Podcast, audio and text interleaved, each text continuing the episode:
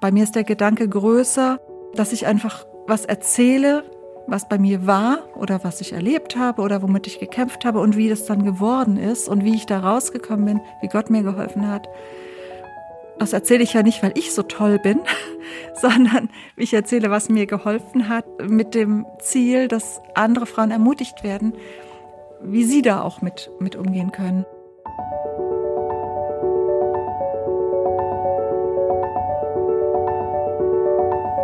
Der Flügelverleih. Mit diesem Podcast kommst du an.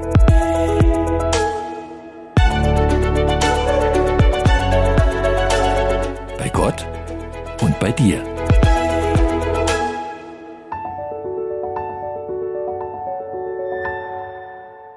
Unser heutiger Gast ist das, was man guten Gewissens eine echte Powerfrau nennen kann. Denn sie hat nicht nur sechs mittlerweile größtenteils erwachsene Kinder zur Welt gebracht, sondern noch ganz viele andere Schätze in die Welt entlassen. Wortschätze, die den Glauben stärken und die Hoffnung wecken. So ist sie seit 2014 Chefredakteurin der christlichen Frauenzeitschrift Lydia, Herausgeberin mehrerer Bücher und Referentin für unterschiedlichste Veranstaltungen. Doch obwohl sie es liebt, Dinge zu bewegen und Neues ins Leben zu rufen, schätzt sie ebenso sehr die Ruhe und Besinnlichkeit. Diese Auszeitmomente mitten im Alltag, in denen wir Gott begegnen können. Dazu lädt auch ihr neuestes Herausgeberbuch wieder ein. Schön, dass du hier bist. Ellen Nisviodek Martin. Ja, ich freue mich, dass ich hier sein darf. Und ich freue mich auch, dass die liebe Sigrid Offermann wieder mit uns im Flügelverleih sitzt. Schön, dass auch du da bist. Ich danke dir. Mit zwei Flügeln fliegt sie's besser. So ist es. Ellen, du bist sechsfache Mutter, du bist auch schon Oma. Du bist Chefredakteurin, haben wir gerade gehört, der renommierten Frauenzeitschrift Lydia. Du bist Referentin, Speakerin, sagt man ja heutzutage so modern. Und ich habe mich das tatsächlich häufig schon gefragt. Wie, wie viele Stunden hat dein Tag eigentlich? Wie kriegt man das alles unter einen Hut? Ähm, gutes Thema. Ja, ich wünschte mir manchmal, er hätte mehr Stunden. Aber dann wäre ja auch noch die Kraft da. Dann müsste man ja auch noch mehr Kraft haben für diese mehr Stunden. Und daran scheitert es dann schon auch. Ich denke, das hört sich jetzt alles sehr bombastisch an, aber natürlich waren die Dinge ja auch ähm, in einem Abstand nacheinander, also in einer zeitlichen Abfolge. Als meine Kinder klein waren, war ich zum Beispiel nicht berufstätig, da war ich zu Hause. Und die Dinge haben sich entwickelt, sagen wir es mal so. Also man Eine wächst mit seinen Aufgaben. Ja, das, ja, tatsächlich stimmt dieser Satz. Ähm, das eine zog dann auch das andere so nach sich. Ne? Ich hatte niemals den Plan, äh, als, als Rednerin unterwegs zu sein. Aber es hat sich entwickelt. Das, das, das ist ja auch das Ding. Männer werden das ja nie gefragt, ne? Väter von sechs Kindern, die auch unterwegs sind, fragt keiner, wie schaffst du das eigentlich? Aber Mütter werden das immer gefragt. Das ist eigentlich auch doof. Also ist ja ein Mann dabei, der hilft mit. Ich wollte gerade sagen, da hast du natürlich recht. Das hätte ich jetzt auch noch erwähnt. Natürlich gehört dazu ein Partner, der das mitträgt. Wenn du hm. als Familie äh, das, dich auch entscheidest, diesen Weg zu gehen mit der Berufstätigkeit. Das ist schon so. Ohne den Vater der Kinder, ohne meinen Mann wäre es schwierig. Nein, wäre es unmöglich. Ja, ich habe mich noch gefragt, wir haben jetzt ja die unterschiedlichsten Rollen gehört, die du so einnimmst. Ähm, gibt es was oder worüber würdest du sagen, ähm, definierst du dich am meisten? Wenn du einfach sagen müsstest, ich bin Ellen, die Punkt, Punkt, Punkt. Oder ich bin Ellen und ich. Also, Zwei Sachen fallen mir da spontan ein. Natürlich ist dieses Muttersein ein, das nimmt einen großen Raum ein in meinem Leben, auch weil meine Kinder ähm, in größeren Abständen geboren wurden und ich dadurch sehr viele Jahrzehnte, kann man schon sagen, äh, Mutter bin, also Mutter bleibt man ja auch immer, auch wenn die Kinder erwachsen sind, aber auch in dieser fürsorglichen Mutterrolle mit kleineren Kindern habe ich dann, bin ich ja immer wieder doch wieder reingekommen, weil meine Kinder auch einen größeren Abstand zueinander haben. Das ist schon ein sehr wesentlicher Part, Teil von mir. Und das andere ist einfach, ähm, als ich 17 war, habe ich Jesus kennengelernt. Ich komme ja aus einem atheistischen Elternhaus und für mich war das dann als Jugendliche wirklich so ein Aha-Erlebnis. Ähm, ich habe Menschen getroffen damals, die mir von Gott erzählt haben, Menschen, die die Bibel ernst genommen haben, die sich auch noch über die Bibel unterhalten haben im Jugendkreis. Und damals habe ich Jesus kennengelernt und habe mich dann eine Weile später auch dafür entschieden, wirklich mit Jesus mein Leben zu leben und habe dann gesagt, okay, ich habe jetzt eine neue Familie. Ja, ähm, ich bin jetzt ein Kind Gottes und äh, das und meine Familie sind auch die die anderen Glaubensgeschwister hört sich jetzt so fromm an, aber ja, ist auch so. Aber tatsächlich macht das auch, ist für mich ein sehr wichtiger Punkt. Mhm. Eine sehr wichtige Identität, die ich da habe als, als Tochter. Ich finde es voll schön, diese, diese, diese Gleichzeitigkeit auf der einen Seite Mama und genauso wichtig Kind und Tochter ja. zu sein. Ja, mhm. richtig schön. Genau. Ellen, was macht eine Chefredakteurin eigentlich so den ganzen Tag? Ich kann mir schon vorstellen, dass das nicht jedem klar ist, äh, was, was da so die Funktion ist. Einfach Chef sein, Sigi. Auf den Tisch schauen und sagen, so wird's gemacht oder wie? Chef Nein. sein, Arbeit verteilen, schön wär's, ja. ja schön wär's. Ähm, ja, ehrlich gesagt ist natürlich, äh, ich trage die Verantwortung, sagen mhm. wir es mal so. Bei Lydia ist es ja so, ähm, dass wir nicht ähm, jetzt alles zusammenstellen, indem wir Journalisten beauftragen, irgendwas zu schreiben, sondern wir ähm, stellen ja eine Ausgabe zusammen. Auch wir kriegen Texte zum Beispiel zugesendet von Frauen, die sagen, ah, ich habe das Gefühl, ich, ich soll das mal schreiben oder ich, meine Freundin hat gesagt, schick das doch mal. Das ist das eine, dass wir natürlich sehr viele Texte bekommen, dass wir natürlich auch versuchen als Team ähm, herauszufinden, welche Themen sind denn gerade dran, was bewegt die Frauen, was treibt sie um, was brauchen sie vielleicht auch. Ähm, und in diesem, ja, wie soll ich sagen, in diesem Gemisch zwischen Texten, die uns geschickt werden und dem, was wir so identifizieren, da braucht es immer wieder viel Entscheidung, was nehmen wir rein, ähm, welche Themen greifen wir auf. Und das tun wir schon meistens als Team. Aber ähm, die letzte Entscheidung liegt dann immer bei mir. Das ist das. Und natürlich ist es viel Orga, so eine Ausgabe zusammenzustellen. Und natürlich auch, ähm, wie soll ich sagen, natürlich auch auf der Höhe der Zeit zu bleiben, dass wir so Lydia auch in die sozialen Medien, auf Instagram, auf mhm. Facebook gebracht haben, dass wir die Webseite mehrfach inzwischen relaunched haben, zu gucken, was machen wir was machen wir online? Was machen wir in der Zeitung? Ja, wir denken auch sehr ganzheitlich. Wir gucken auch nicht nur als reine Redakteure. Wir schauen auch, wie kommt die Lydia zu den Frauen? Was können wir da noch tun? Es ist dann natürlich noch viel Orga. Ich weiß nicht, ob ich das jetzt gut genug wiedergegeben habe, weiß ich nicht. Auch man kann es sind viele, viele Kleinigkeiten ja, einfach. Und ich. Äh, ich schreibe heute viel weniger Texte als früher, als ich nur Redakteurin war. Da konnte ich noch mehr selber schreiben. Ja, ja. Das ist echt ein bisschen wenig geworden. Natürlich führe ich Titelinterviews, natürlich schreibe ich auch mal einen Text, aber es ist, ich wünschte mir manchmal dafür mehr Zeit. Mhm. Aber das ist eigentlich oft so. Also äh, je mehr Verantwortung jemand übernimmt in einem Betrieb, desto weniger kommt er oder sie eigentlich dazu, das zu machen, was eigentlich die ureigenste Leidenschaft ist, zu schreiben oder, oder was auch immer. In, in deinem Fall jetzt schreiben, in ja. anderen Fällen. Kundengespräche führen oder durch die Gegend reisen und was auch immer oder eine Mauer hochziehen. Ja. Was auch immer dann der Beruf ist. Du befasst dich ja also tagtäglich mit, mit ganz bewegenden Lebensgeschichten. Frauen schicken euch Texte zu, Erlebnisse, die sie hatten. Äh, stumpft man da irgendwann so ein bisschen ab und denkt, ja, kenne ich jetzt eigentlich schon. Ähm, ist jetzt auch nicht so viel anders als das, was Frau XY vor drei Monaten geschrieben hat. Oder ist das immer wieder so, dass sich das persönlich frisch und neu bewegt und man denkt, ey, wow, Gott macht da was im Leben? Gute Frage. Klar, es gibt Themen, die kommen häufiger vor. Das ist schon so. Das liegt aber daran, dass es auch so eine Bewältigungsstrategie ist, wenn man über etwas schreibt. Also zum Beispiel, wenn ich eine schwere Krankheit überstanden habe und ich schreibe das, dann verarbeite ich das ja damit auch. Und da kann ich sagen, nein, da stupfe ich nicht ab. Das bewegt mich immer und immer wieder und auch immer wieder neu. Das ist schon so. Ne? Und natürlich auch ähm, Menschen, die ein Kind verloren haben und anderen wichtigen Menschen die sich ein Kind wünschen und keins bekommen können. Also ich kann nicht sagen, dass ich da abstumpfe. Das, das ist auf gar keinen Fall so. Natürlich müssen wir, wenn wir Themen aufgreifen, müssen wir gucken, dass nicht immer wieder die gleichen Themen sich so wiederholen. Ne? Und da ist es dann manchmal ein bisschen schwierig, dass wir manche ein bisschen zurückstellen müssten und dadurch auch, das ist keine Wertung, das ist, ja, das ist dann einfach, dass wir sagen, wir müssen eine Breite an Themen haben.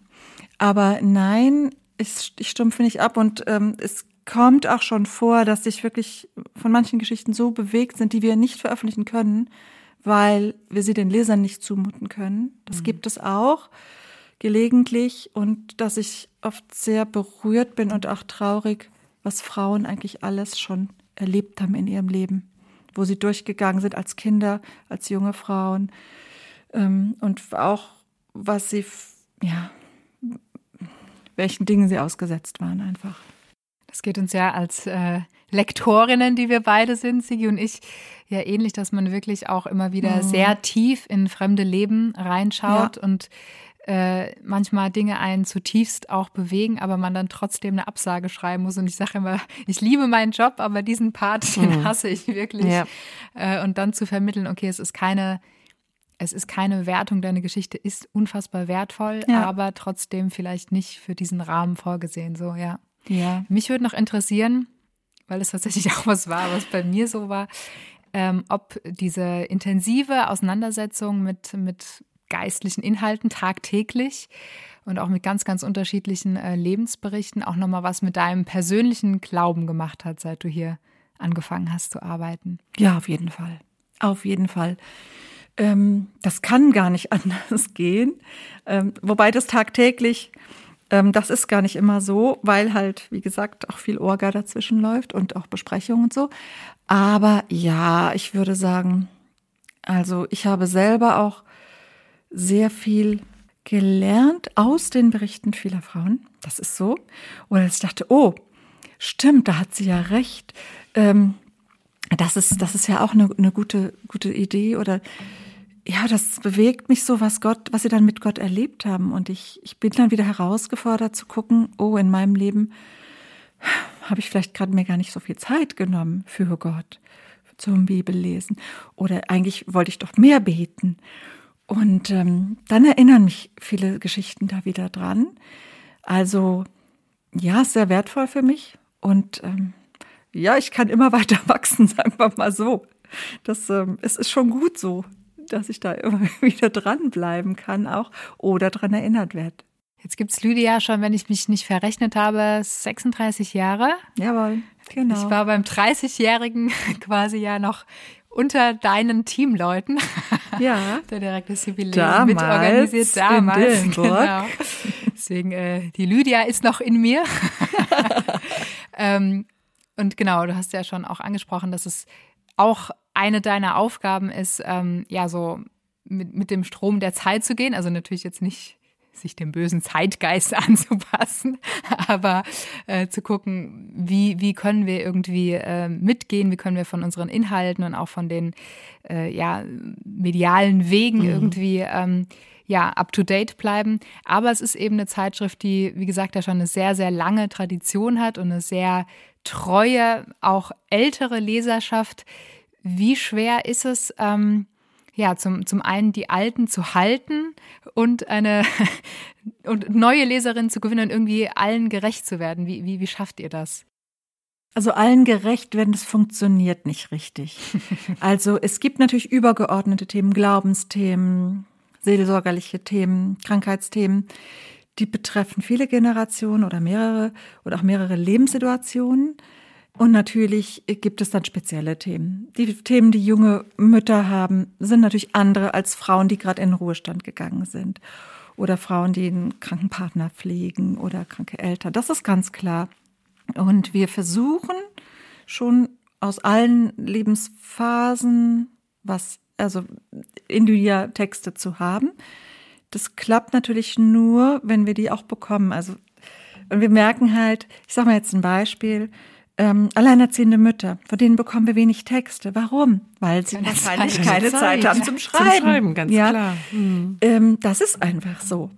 Ähm, und natürlich versuchen wir das zu erspüren, was gebraucht wird. Das ist das eine. Ähm, wir lassen uns da auch leiten. Wir bieten auch vor der Ausgabe, bevor wir sie zusammenstellen.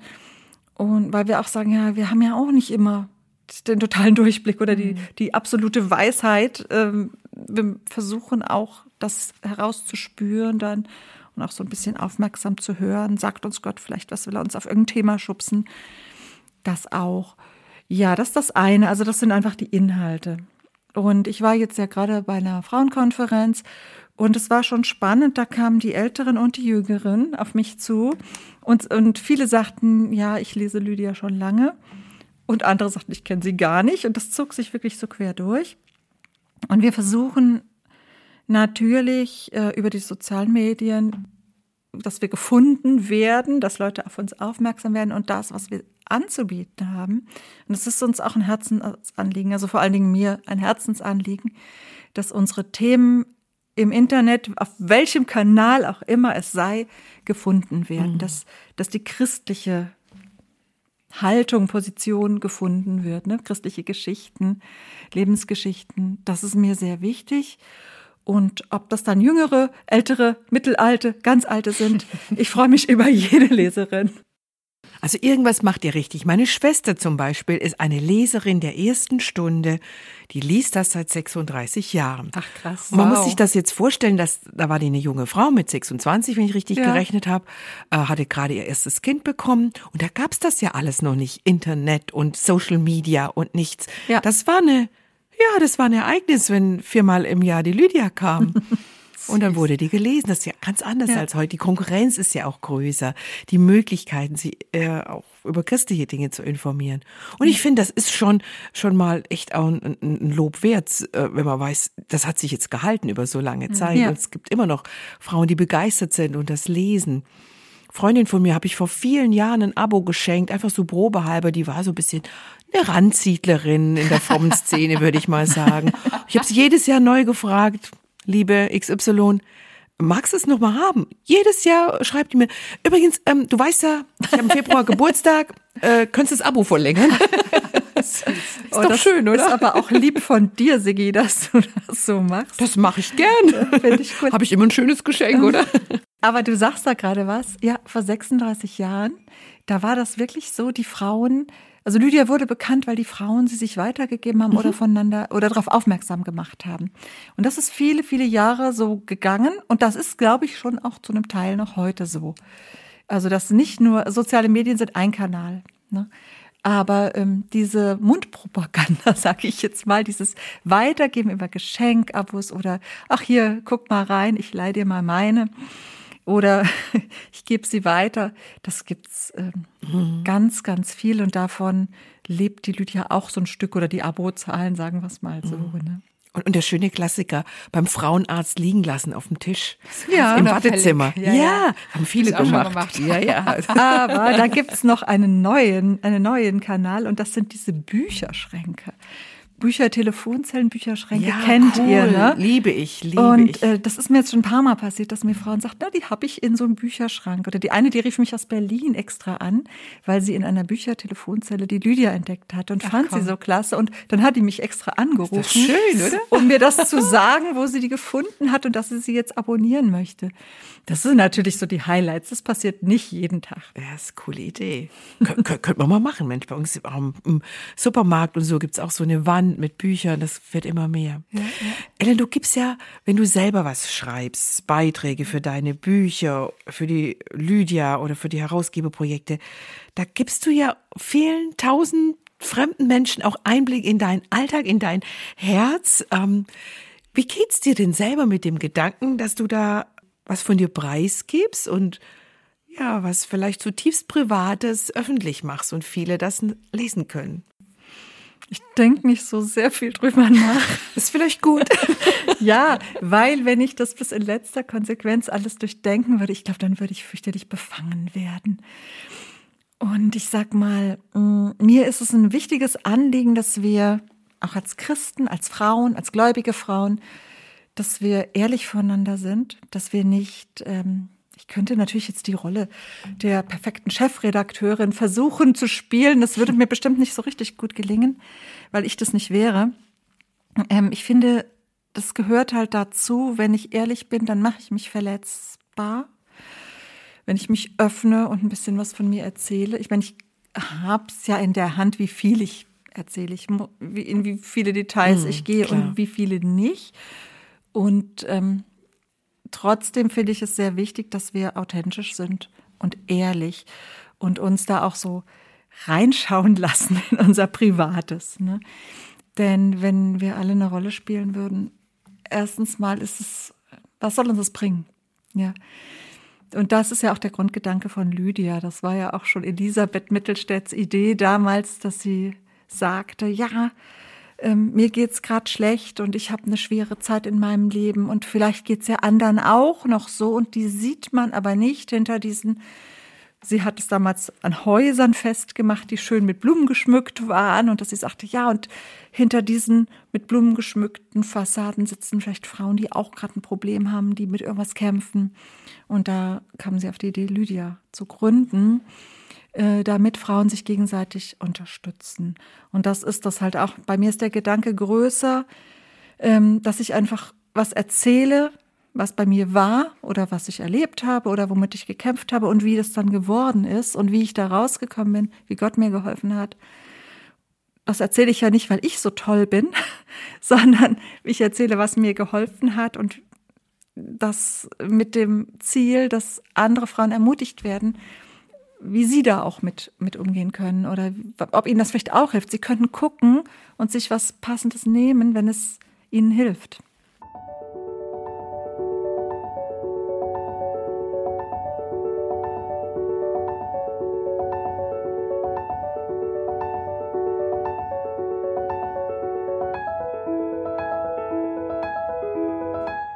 Du hast ja ähm, selbst tatsächlich auch einiges schon erlebt und hättest viel zu erzählen. Gab es jemals den äh, Gedanken bei dir, mal eine komplette Biografie oder, ein, ein wirklich ein Buch als einzige Autorin sozusagen zu schreiben? Ich schreibe meine Lebensgeschichte. Genau. Wir hätten hier zwei kompetente Lektorinnen, die dich begleiten würden. Äh, dafür habe ich mich irgendwie noch nicht bereit gefühlt bisher. Ähm, ich ich habe bis jetzt tatsächlich wirklich nur einzelne Geschichten geschrieben. Ich könnte mir auch nicht vorstellen, so eine Gesamtbiografie. Ähm, nee, im Moment hatte ich den Gedanken noch nicht und ich weiß auch nicht, ob, ob das mal jemals was wird. Schauen wir mal. Aber vielleicht kannst du hier trotzdem kurz erzählen. Also nicht deine gesamte Lebensgeschichte, aber ich finde es spannend, dass ähm, du ja, wenn man das so formulieren kann, äh, eine Berufung auf dem zweiten Bildungsweg erlebt hast. Du kommst ja eigentlich aus einer ganz anderen Ja. Richtung. Vielleicht magst du da mal einen kurzen Einblick geben, wie es überhaupt dazu kam, dass du in diesem Verlag gelandet bist und Chefredakteurin Wie lange geht denn der bist. Podcast so normalerweise? Ja, eine Stunde. Wie weit sind wir jetzt? Moment, äh, ja, die Hälfte haben wir schon fast. oh ja, okay.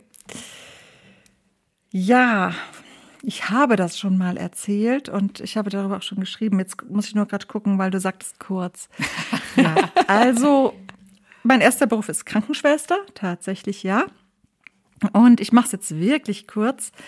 Ähm, diesen Beruf habe ich damals ergriffen, weil meine Mutter mich da so ein bisschen hingedrängelt hatte. Die hatte an mir gearbeitet, dass ich die Schule verlasse und einen Beruf mache, so nach dem Motto, dann hast du eigenes Geld und dann bist du Was selbstständig. Gescheites. Ja, das hatte auch einen Hintergrund alles. Das führt jetzt ein bisschen weit.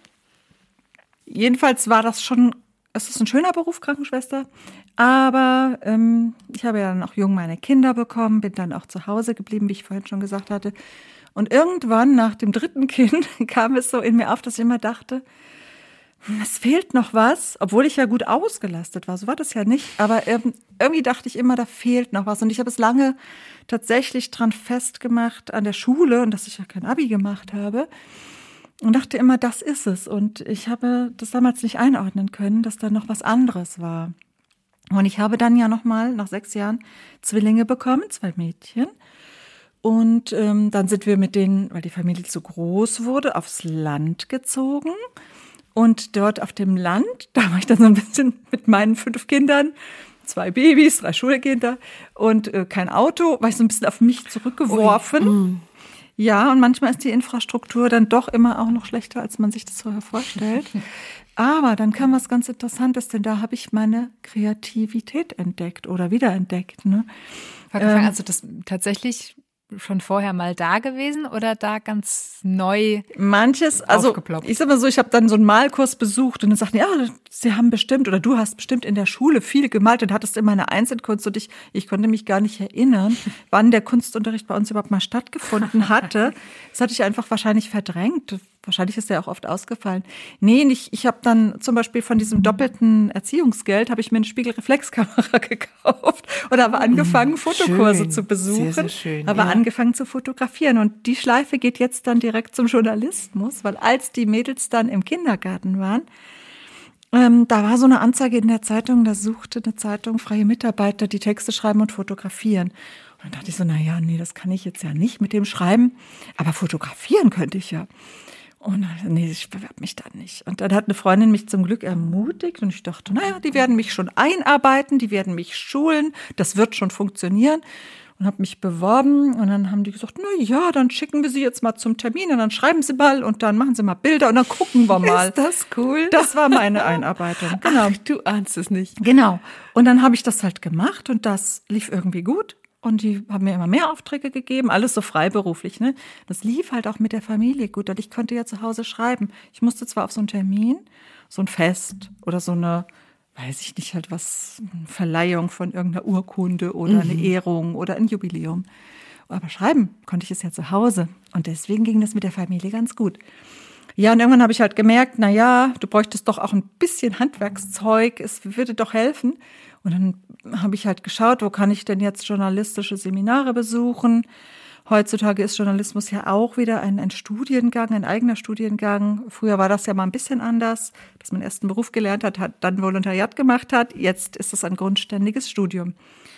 Aber ich habe dann die Christliche Medienakademie in Wetzlar gefunden, habe dort gesehen, die haben Wochenendseminare, ist mit der Familie kompatibel, alles prima. Habe dann so Reportage und Porträt und alles Mögliche an Seminaren gemacht. Ja, und dann kam ich irgendwann, einiges passierte dann auch in meinem Leben. Es führt, glaube ich, wirklich zu weit, wenn ich das jetzt alles erzähle. Aber Also doch eine Biografie. Ja, unbe unbedingt. Das klingt echt ich spannend. fühle mich gedrängt, so leicht.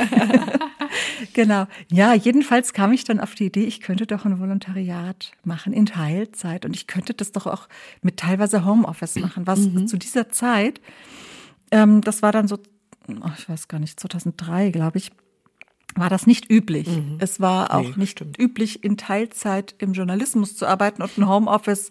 Ich hatte es halt bei der Christlichen Medienakademie bei einem Mitarbeiter mitbekommen, dass es dort ging und kam halt auf die Idee. Und habe mich dann beworben und ähm, durchaus im Bewusstsein, dass das nicht so üblich ist. Und dann ging es tatsächlich noch seinen Gang, dass am Ende die Rentenversicherung mir das sogar als Umschulung bezahlt hat. Ach, wow. Also ich, äh, ja, tatsächlich. Richtig Ja. gut. Ähm, ja, ich sag ja, ich habe jetzt etliches ausgelassen. Ich hatte zwischendurch wieder angefangen, als Krankenschwester zu arbeiten und habe dann gemerkt, das geht alles gar nicht mehr. Ich kann das nicht. Und es führte dann tatsächlich zu einer Umschulung. Und dann habe ich tatsächlich ein Volontariat gemacht in Teilzeit mit einem Tag Homeoffice und meinen fünf Kindern und war dann beim christlichen Medienmagazin Pro. Danach auch noch etliche Jahre als Redakteurin. Und dort habe ich dann die Elisabeth Mittelstädt irgendwann interviewt, also für diese Zeitschrift. Und wir sind in Kontakt geblieben. Und irgendwann fragte sie mich dann, ob ich nicht mir vorstellen könnte, ihre Aufgabe hier zu übernehmen. Und dann sagte ich, nee, das kann ich mir nicht vorstellen. und ja, das habe ich eigentlich oft gesagt, dieses, immer wenn was Neues kam. Das Könntest ist spannend, du Vorträge dabei bist du ja halten? jetzt so eine Pionierin in vielerlei. Hinsicht. Was für eine spannende Geschichte, ehrlich. Ja, also es, es war mit vielen Dingen so, dass ich immer dachte, ich, ich traue mir das nicht zu. Und ähm, dann gab es aber immer wieder Menschen um mich rum, die mich ermutigt haben. Und ich habe auch ja für diese Entscheidung gebetet. Und ich denke, dass dann, dass Gott mir da auch durch die Menschen und auch andere Dinge einfach so diesen diesen Weg gezeigt hat und das hat sich dann ja auch bestätigt. Ne? Anderes Beispiel, was weiß ich, ich habe das erste Buch geschrieben noch bei der Pro, das ging um Medienerziehung. Und dann kam eine Anfrage, ob ich nicht als Referentin kommen könnte. Und ich so, nee, also Referentin, das kann ich auf gar keinen Fall. Ich kann schreiben, aber ich kann nicht sprechen. Seht ihr? Und so ging das dann. Und mein Redaktionsleiter damals sagte, nö, also Ellen, das gehört jetzt schon dazu. Also ich hatte überhaupt nicht die Wahl. Und habe dann gedacht, ja gut, dann versuche ich das mal. Ihr werdet schon sehen, was ihr davon habt. Das wird nicht funktionieren. Und so, weißt du, so, es kam eins, wie ich vorhin gesagt habe, eins zog das Ja, andere ja. nach sich. Auch dann bei Lydia mit der Elisabeth Mittelstedt, das war schon eine andere Art, Zeitschrift zu machen, als ich es vorher in einem nachrichtlichen Magazin hatte, ganz klar. Aber sie hat mich ja noch ein Jahr hier begleitet, hat mich da eingeführt, mir auch wirklich gute und wichtige äh, Tipps ist fast zu, zu klein gesagt, also schon auch so ihre, ihre Art, wie sie es gemacht hat, wie sie es angegangen ist, weitergegeben. Und ja, das habe ich dann auch von ihr gelernt. Wenn- ich jetzt so zuhöre, Ellen, ich stelle mir vor, wie Jesus daneben steht und die ganze Zeit schmunzelt und denkt so, Go Girl. wirst schon sehen. Pass Ja. mal auf, was hier noch kommt. Ich finde es auch, ich auch so ermutigend, weil, weil deine Geschichte wirklich zeigt, äh, es ist Gott total egal, was man für eine Ausbildung Ja. hat und was man über sich selber denkt. Ja. Wenn, wenn er einen ruft, dann befähigt er auch und macht Dinge möglich, die eigentlich gar nicht möglich erschienen sind. Deswegen finde Ja. ich es super Ja. ermutigend auch so für die Zuhörerin, wenn Gott da irgendwas äh, in dein oder ihr Herz legt, dass, dass, dass, dass es aufgehen kann. Ne? Ja. Es war auch interessant, weil ich ja in dieser Kleinkinderphase diese, dieses Gefühl hatte, es kommt noch was. Es fehlt noch was, aber ich wusste nicht was. Weißt du? Und das ging eine ganze Zeit lang so. Und ich äh, habe das dann erst später im Rückblick, dass ich dachte, ach ja, guck mal, und jetzt bin ich da und da. Und diesen Weg, den hätte ich mir selber ja gar nicht erträumen können. Dass ich als äh, Krankenschwester, Mutter von fünf Kindern irgendwann meine Zeitschrift leite, ähm, Bücher herausgebe, das war nicht auf meinem Schirm. Also Das glaube ich dir sofort. Gott aber kann viel mehr tun, als wir je zu Absolut. Ja. Die ganzen schönen Bücher gäbe es jetzt nicht. Ja, da gab es ja auch, weißt du, dieses meine Gedanken sind nicht eure Gedanken und meine Pläne sind nicht eure Pläne. Und ähm, ich glaube, es steht in Jeremia, Jesaja. Oh je. So bibelfest sind wir hier nicht. Ja, okay. Irgendwo in der Bibel steht's. Jeremia ist das mit den Nee, äh, Jesaja äh, 55. der der, Hoffnung. Hoffnung und des Friedens. Genau. Ich glaube, es ist Jesaja Zukunft gibt. 55, Vers Ja. 8 und 9. Ich Oha. meine mich zu erinnern. Wir, wir prüfen das, sonst schneidet es raus. Faktencheck. ja. Eigentlich wollten wir dich noch fragen, ob dein Beruf eine Berufung ist, aber ich glaube, nach allem, was du erzählt hast, können wir uns diese Frage einfach sparen und reden mal über dieses aktuelle jüngste Buch. Desiree, sollen wir das machen? Weihnachten, Zeit des Lichts. Wir entschuldigen uns schon mal förmlich für alle, bei allen, die das jetzt im Frühjahr oder Sommer hören, aber das ist das derzeit ganz neue aktuelle Buch, das Ellen Nieswiodig-Martin rausgegeben hat. Ähm, vielleicht ist die nächste Frage auch überflüssig. Hast du eine Lieblingsjahreszeit, Ellen? Ja, ich habe eine Lieblingsjahreszeit, die ist tatsächlich der Herbst. Und das fängt an, wenn die Blätter bunt werden. Ich, ich mag das sehr gerne. Die Farben und das Rascheln und auch den Geruch vom Herbst. Und ich mag dann auch sehr gerne die Adventszeit, tatsächlich. Mit Kerzen, mit Gerüchen, mit Lichtern. Doch, durchaus, auf jeden Fall. Passt.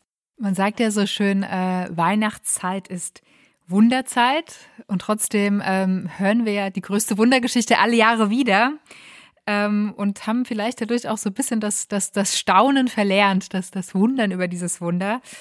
Ähm, was würdest du sagen, wie, wie können wir das wieder frisch halten oder neu beleben und welche Rolle spielen da vielleicht auch gerade so persönliche Geschichten, wie es jetzt in dem Buch auch ähm, gesammelt wurde? Ja, wie können wir das frisch halten? Ich glaube, es geht halt einfach so viel unter, weil wir so einen perfektionistischen Anspruch an Weihnachten entwickelt haben über die Jahre und Jahrzehnte. Ich habe mir das mal so überlegt. Ich meine, äh, wir sind, glaube ich, fast auf dem Höhepunkt der häuslichen Gemütlichkeit gerade angekommen. ja, also dieses, ähm, wir machen es uns zu Hause schön mit Licht und Kerzen und Duft und selbstgebackenen Plätzchen und alle Deko. Das ist ja alles schön und ich glaube, danach sehnen wir uns im Moment auch total. Gerade in dieser extrem unruhigen und äh, ja, wirklich nicht so tollen Zeit, die uns ja auch herausfordert. Das ist auch alles okay, aber ich habe das Gefühl, dass wir es die letzten Jahre so ein bisschen auch auf die Spitze treiben mit dem, alles muss handgemacht, selbstgemacht und toll dekoriert Und sein. perfekt irgendwie, und dieser perfekt. Anspruch, das ist ähm, ganz toll, ja. Genau. Und natürlich auch muss das Weihnachtsfest perfekt vorbereitet sein mit dem Menü, mit den Geschenken und die Feier und die Kleidung und alles das. Das ist auch alles für sich okay, aber ich glaube, wir haben es überhöht. Mhm. Oder wir überhöhen es. Wir sind ja noch dabei und es geht ja gerade schon wieder los. Ne? Und ähm, ich bin ja selber jemand, ich zünde abends die Kerzen gerne an oder das Kaminfeuer und so weiter. Das, da, ich will da nichts gegen sagen. Ich glaube nur, wir haben dem Ganzen so einen riesen hohen Stellenwert gegeben. Und diese ganze DIY, der Trend, sage ich jetzt mal, so schön wie ich den finde, aber er setzt uns auch unter Druck. Ja, wenn ich dann höre oder sehe bei Instagram, ja, ich habe jetzt gerade 15 Sorten Plätzchen gebacken und nächste Woche kommen noch die Lebkuchen und der Stollen und dann machen wir den Adventskranz selber und danach nähen wir die Geschenke und wir, versteht ihr, was ich meine? Absolut. Alles für sich. Ich finde es total schön und trotzdem habe ich das Gefühl, es hat einen extrem hohen Stellenwert. Denn was ist denn die Realität? Ich sag mal so, wir wollen dann ein Familienfest gestalten, aber wir haben vielleicht schwierige Beziehungen in der Familie oder ähm, das haben wir jetzt auch im Buch bildet sich das auch ab. Es gibt einfach da ähm, ja Familien, da kannst du das nicht so harmonisch feiern. Dann versucht man es trotzdem zu tun. Oder der man hat eine Krankheit, einen Todesfall in der Familie, einen Verlust oder irgendwelche anderen Dinge. Das ist ja auch da. Und wir können das nicht einfach alles so übertünchen mit unserer DIY. Ja. Versteht ihr? Gemütlichkeit. Das andere ist trotzdem da. Es steht so nebeneinander. Und das dritte, was dann da ist, ist eben, ja, dass Jesus auf die Welt gekommen ist. Und ähm, ich bin vor, ich weiß gar nicht, wann es war, zwei, drei Jahren, ähm, da hatte ich mal mehr Zeit in der Adventszeit. Ähm, genau, da waren wir gerade umgezogen. Und irgendwie habe ich mehr Zeit zum Bibellesen gehabt als sonst in der Adventszeit. Warum auch immer. Und dann ist mir nochmal aufgefallen, dass Jesus ja nicht nur als niedliches Baby in einen romantischen Stall gekommen ist, sondern dass er vorher bei Gott war, dass er es gut hatte, dass er den besten Platz hatte, wo man sein kann und guckt sich dann diese Erde an mit all ihren ich sag mal, Schwierigkeiten, Problemen, Sorgen, Nöten und dem Elend. Und dann entscheidet er sich wirklich, da runter zu kommen. Also ich sage jetzt runter, weil das ist immer noch diese Vorstellung, Himmel oben, Erde unten.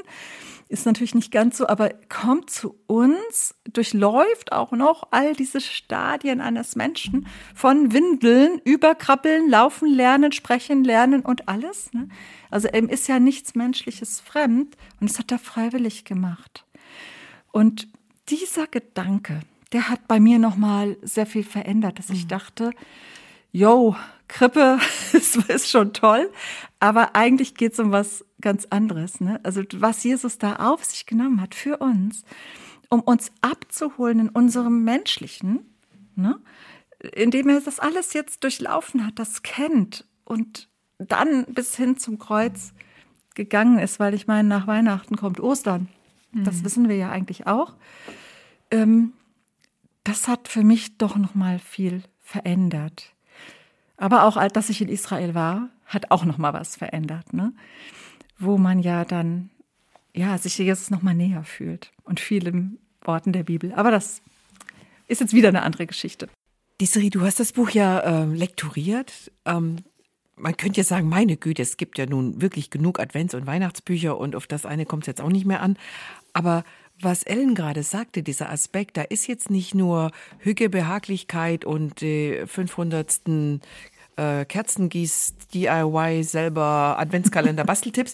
ähm, ist, ist das da alles, spielt das das wieder, dass da also einfach Dinge drin sind, die, die dich ermutigen, Weihnachten ja mal ein bisschen aus einer anderen Perspektive zu sehen, als nur das, was uns die Discounter vorspiegeln, damit wir auch alles schön kaufen zum perfekten Weihnachtsfest.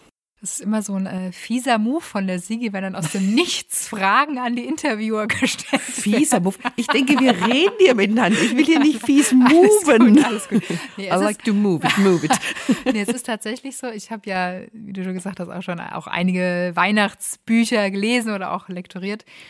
Und äh, mich hat das wirklich auch noch mal neu berührt, weil ich finde immer, ähm, wenn diese, ich sag mal, biblischen Wahrheiten von dem, was an Weihnachten passiert ist, auf wirklich alltägliche Lebensrealitäten treffen. Ne? Und wenn, wenn ganz unterschiedliche Frauen aus ganz unterschiedlichen Hintergründen erzählen, ähm, wie sie persönlich sich diesem Wunder nochmal genähert haben oder wie sie auch durch ungeplante und schwierige Umstände vielleicht gegangen sind, gerade in dieser eigentlich so besinnlichen und perfekten Zeit und aber trotzdem ähm, ja so ein ein Funken von diesem Licht der Weihnacht erfahren haben. Mhm. Ich finde, das ist wirklich ähm, dann immer wieder was Besonderes, was, was ins Herz geht. Und ich finde auch, dass die Geschichten ähm, sehr ehrlich sind und sehr äh, unterschiedlich inhaltlich und dass eben nicht ähm, versucht wird, da was äh, Perfektes aufrecht zu erhalten, sondern dass Frauen erzählen, okay, so und so war's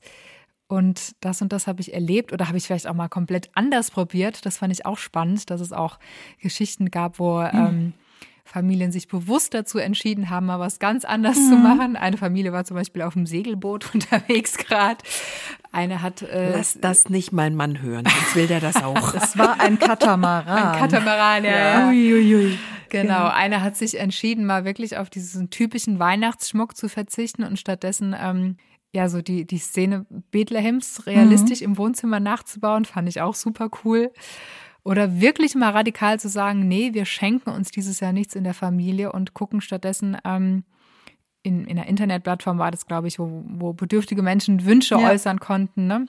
Und haben denen dann was geschenkt. Also das fand ich schon sehr inspirierend, Weihnachten vielleicht auch nochmal so neu zu denken. Und jetzt leite ich mal wieder über zu unserer Interviewten mit der Frage. Jetzt habe ich mich gerade zurückgelehnt. ähm, genau, ich habe es ja gerade angedeutet, dass ja auch so ein paar Anregungen im Buch enthalten sind, wie man Weihnachten vielleicht mal anders feiern kann oder kreative Geschenkideen. Ähm, erstens bist du eher ein Mensch, der Traditionen liebt und Weihnachten schon möglichst immer gleich feiert. Und zweitens wenn nicht, oder vielleicht gerade deswegen, ähm, gibt es irgendwas, was du auch gerne mal umsetzen würdest, was du in den Geschichten gelesen hast? ja, einiges tatsächlich. Für manches fehlt mir halt so ein bisschen was. Also mich hat zum Beispiel besonders diese Geschichte begeistert von der Anna Thomas, die dann mit ihren Kindern und ihrem Mann wirklich, ähm, ich glaube am Heiligabend ist es, ähm, zu den Nachbarn gehen, klingeln und dann singen die denen ein Weihnachtslied oder zwei oder das drei. Ist auch schön, ja. Und dann gehen sie von einem Nachbar zum anderen. Da äh, fehlt mir tatsächlich das Selbstbewusstsein für, weil ich äh, bin jetzt, glaube ich, nicht so die Sängerin vor dem Herrn. Und ich Vielleicht auch kein hat Gott da auch eine andere Meinung. ja, ja, genau. Du hast schon bei schon anderen Dingen gesagt. Ich kann das nicht. Er schmunzelt schon wieder. genau. Ich denke, ich bin jemand, der Traditionen liebt, aber jetzt gerade im Fall von Weihnachten habe ich tatsächlich ähm, mich schon von einigem auch gelöst. Und das ist auch so, wenn die, man, das weißt du, Sigi, auch, wenn die Kinder erwachsen werden, aus dem Haus gehen, musst du zwangsläufig gucken, wie, wie veränderst du die Traditionen, wie könnte man das Weihnachtsfest gestalten. Ähm, das, das ist im Wandel. Ne? Erst kommen die erwachsenen Kinder noch nach Hause, dann kriegen sie selber Kinder, dann ist es irgendwie dann vielleicht besser, sie bleiben bei sich zu Hause und man fährt hin oder man macht das ganz anders. Also da sind wir auch noch so am Ausprobieren als Großfamilie tatsächlich. Und wir hatten auch schon Besuch an Heiligabend. Das war für mich dann immer so eine Herausforderung mit vielen Kindern. Mhm. Fand ich nicht so einfach. Und das, jetzt haben wir noch eine Tochter zu Hause. Also wir sind da auch auf einem Weg zu gucken, wie, wie werden wir es, wie, wie wollen wir es machen. Und das ist in einem permanenten Wandel. Ich meine, das hat die Corona-Zeit eingeläutet. Da war das erste Weihnachten, wo wir uns als Großfamilie nicht mehr treffen konnten. Und ja, jetzt geht es eben auch weiter. Das, das finde ich auch normal. Und ich, ähm, ich nehme selber da etliche Anregungen aus dem Buch auch mit. Ich habe immer noch dieses Ding, dass man da mit den Nachbarn was machen könnte. Und äh, letztes Jahr habe ich denen dann schon auch einfach kleine Geschenke vor die Tür gebracht mit einer Karte und so das kann man alles noch steigern. da habe ich auch noch Potenzial für Veränderungen. Ja. Ich bin auf dem Weg, sagen wir es mal so. Ja, finde ich, finde ich gut, dass man, dass man einfach beweglich bleibt und, und Neues probiert.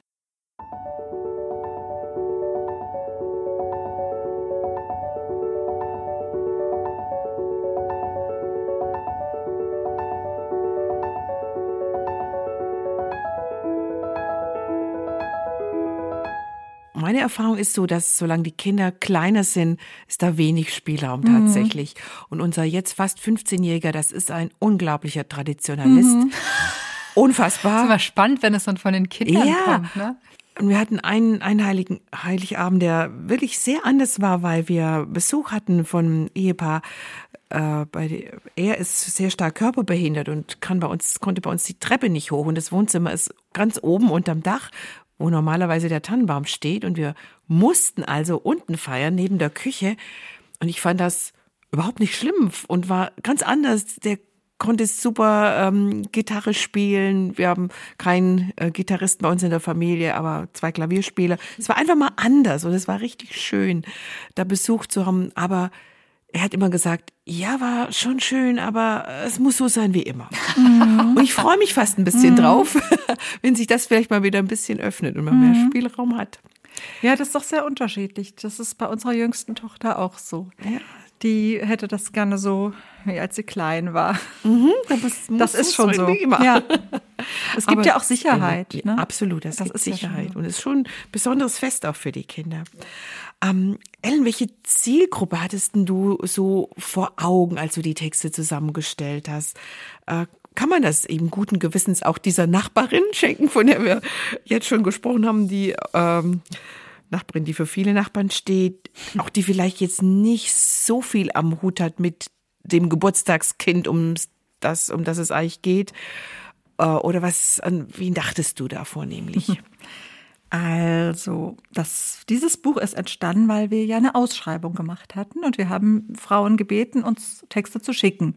Und da haben wir erstmal abgewartet, was kommt denn da so? Also es war von Anfang an gar nicht festgelegt, sondern es war einfach diese Idee, dass wir dachten, na, es braucht mal so ein Buch für die Adventszeit. Ne?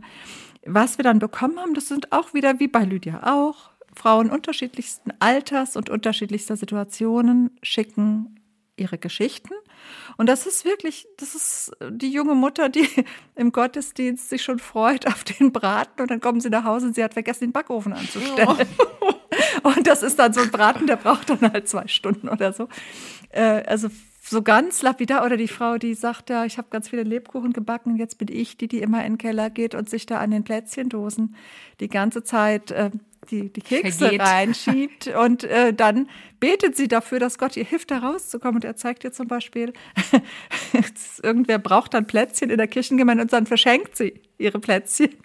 Und solche Sachen, also es sind so heitere Geschichten, die sind sehr leicht auch, aber auch mit Tiefgang und zeigen immer auch irgendwo, wo Gott seine Hand im Spiel hat, bis hin natürlich zu ein bisschen schwereren Geschichten und auch von älteren Frauen, die dann sagen, ja, jetzt ist mein Mann gestorben, mit dem habe ich immer die Krippe aufgebaut.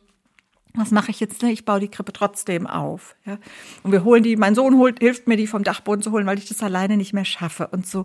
Also es ist schon auch wieder eine breite Zielgruppe. Ähm, vielleicht werden jetzt so ganz junge Menschen nicht ganz so viel damit anfangen können.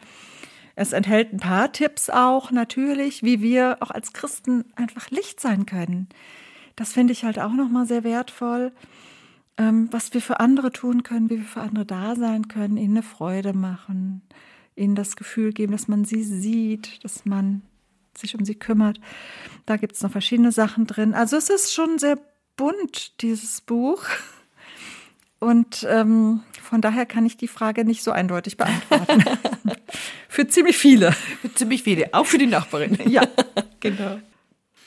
Ich finde es so äh, bezeichnend, dass auch da wieder äh, eine, eine breite Masse angesprochen wird und, ähm, und das auch nochmal so unterstreicht, dass Lydia ist ja nicht nur die Zeitschrift, das ist eine, eine Gemeinschaft mittlerweile von Frauen, kann man sagen. Ähm, es gibt die Lydia Buchedition, in der jetzt auch dieses Buch wieder erschienen ist. Es gibt den ganzen Non-Book-Bereich, also Nicht-Buchbereich. Das sind all die schönen äh, Schmuckstücke wie Aufstellbücher, Kalender und so weiter. Ähm, was würdest du jetzt abschließend sagen, ist denn so die, die DNA von Lydia, bis auf das Logo, was da überall drauf ist, woran man erkennt, ja, das, das ist Teil dieser Lydia-Welt. Es gab da mal so einen Song, die, die Serie. Nun. ähm, ja. Ich sag mal, die, die Namensgeberin der Zeitschrift, die Lydia aus der Apostelgeschichte, ne? die eben, ja, die geglaubt hat, sich hat taufen lassen und äh, ihr Haus geöffnet hat für einmal damals den Apostel Paulus und seine Begleiter, aber dann eben auch für die erste Gemeinde, die quasi eine, eine taffe Frau war, eine selbstständige, ähm, wie sagt man, Geschäftsfrau. Und ähm, aber ihr Geld dann, also die hat einerseits gehandelt mit Purpur und Stoffen und äh, Farben und allem Möglichen und war da sehr tough, stark.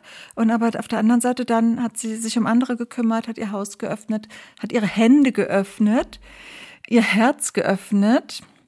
Und ich denke, das ist natürlich, das ist unsere Leitfigur, das ist das Leitbild so, diese Frau, ne, die durchaus nicht ihr Licht unter den Scheffel stellt, aber eben sich auch für andere öffnet, die auch aus ganzem Herzen andere unterstützt und ihnen was gibt, die alles, was sie hat, zur Verfügung stellt. Das ist natürlich auch wieder ein hoher Anspruch, klar, und jeder so nach seinen Möglichkeiten, aber das wäre eigentlich das Leitbild.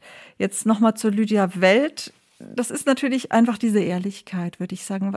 Die Lydias erkennt man daran, dass sie sich einander öffnen, dass sie ehrlich über ihre ja, auch über ihre Schwächen, ihre Problemzonen und ihre schwierigen Zeiten reden und sich dann gegenseitig unterstützen. Ja. Und dass sie da auch möglichst viele irgendwie mit reinnehmen wollen in diese Gemeinschaft der Lydias. Könnte man zusammenfassend sagen, du hast ja nach der DNA gefragt, dann ist das Authentizität und ähm, Ermutigung vielleicht. Und ein, ein offenes Herz. Ein, genau, das offene, das ist auch schön. Liebe Ellen, Schön, dass du dein Herz geöffnet hast für uns. Was eine die, Überleitung. Dass du dir das, die Zeit ja. auch genommen hast für das Gespräch. Wir hatten ja heute mal ein Interview der kurzen Wege. Wir schicken dich jetzt einfach zurück an den Arbeitsplatz in dein Büro. Und unsere Zuhörerinnen und vielleicht vereinzelte Zuhörer, die es auch noch geben mag, die schicken wir in die nächste Buchhandlung. Das aktuelle Herausgeberprojekt von Ellen Nieswiodik Martin heißt Weihnachten Zeit des Lichts, wahre Geschichten, die den Advent zum Leuchten bringen. Genau, und falls du den Podcast eben im Frühling oder im Sommer hörst und dir gerade gar nicht weihnachtlich zumute ist, was ich verstehen kann, dann findest du auch noch diverse andere tolle Bücher aus dieser Lydia-Welt, dieser Lydia-Edition, von der wir gerade gesprochen haben, bei deinem Buchhändler oder unter www.gerd.de. Da geht's mal um Wunder, da geht's mal um Ermutigung, ums Älterwerden. Um Vertrauen. Mal, Vertrauen, haben auch mal ein tolles Gespräch geführt, wir zwei über das Älterwerden-Buch, um Dankbarkeit, Impulse zum Wochenbeginn. Also da ist richtig viel dabei. Um Stress und Gelassenheit. Findet jeder was. Das auch. Also es gibt viele also, Themen tatsächlich stöbern, schon. Stöbern, ja. stöbern ist angesagt. Ja, das war's für heute. Dir ein herzliches Dankeschön, Ellen, allen, die uns zugehört haben. Auch ein ganz herzliches Dankeschön und noch ein schönes Zitat von unserem heutigen Gast zum Abschluss. Zeit mit Gott zu verbringen bedeutet nicht, dass ich etwas tun muss, dass ich drei Kapitel in der Bibel lesen oder für alle Personen beten muss, die auf meiner Gebetsliste stehen. Vor Gott darf ich einfach sein.